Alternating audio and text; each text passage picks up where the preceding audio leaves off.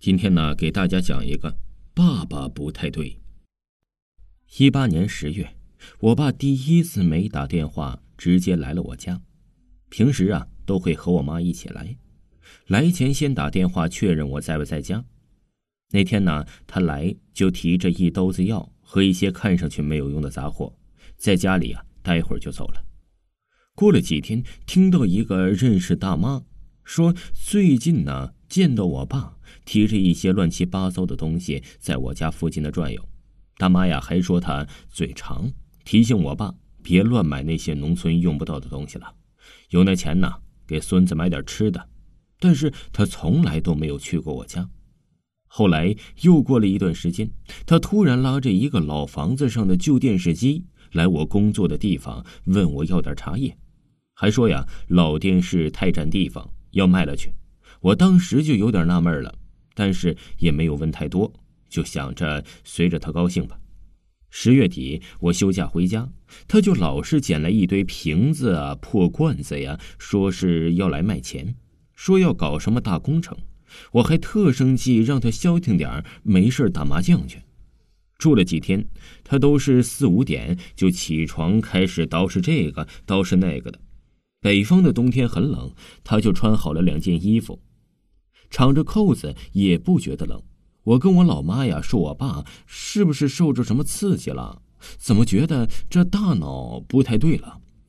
我爸呀有脑梗，当时啊觉得是不是病情加重了？但是刚做完的体检都没毛病，到了十一月份就更夸张了。他总是啊跑的不着家，半夜半夜的跑，经常买药。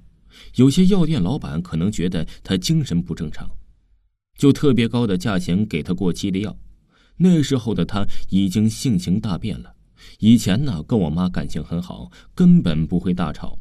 结果那段时间呢，我还会跟我妈动动手，老是逼我妈要家里的存折、银行卡。以前抽烟，但不喝酒。那段时间呢，烟酒不离手，动不动一买包就是一百多包的烟，从来从来不这样，总是啊不带钱打车去县城，还吃霸王餐，坐霸王车。我总是怕会有脾气倔的司机或者是饭店老板把他暴打一顿。扔去了荒滩里，这打电话不是骂人就挂断，要不呀就是干脆不接。我妈怕他不带钱吃喝被人打了，每次给他的钱呢很快就没了。他还说不知道干啥去了，给村里的跑车司机呀都打了招呼，让他不要拉他去县城，但是他总是能拦到车。有回我找不回去了，半夜就给我打电话。等我找到他的时候啊，我就一直在哭。他就像一个八九十岁的老人，连车都上不来，站在车灯里，我觉得特别陌生，一点也不像我爸。我妈呀，也老说她很怕我爸，觉得不亲近。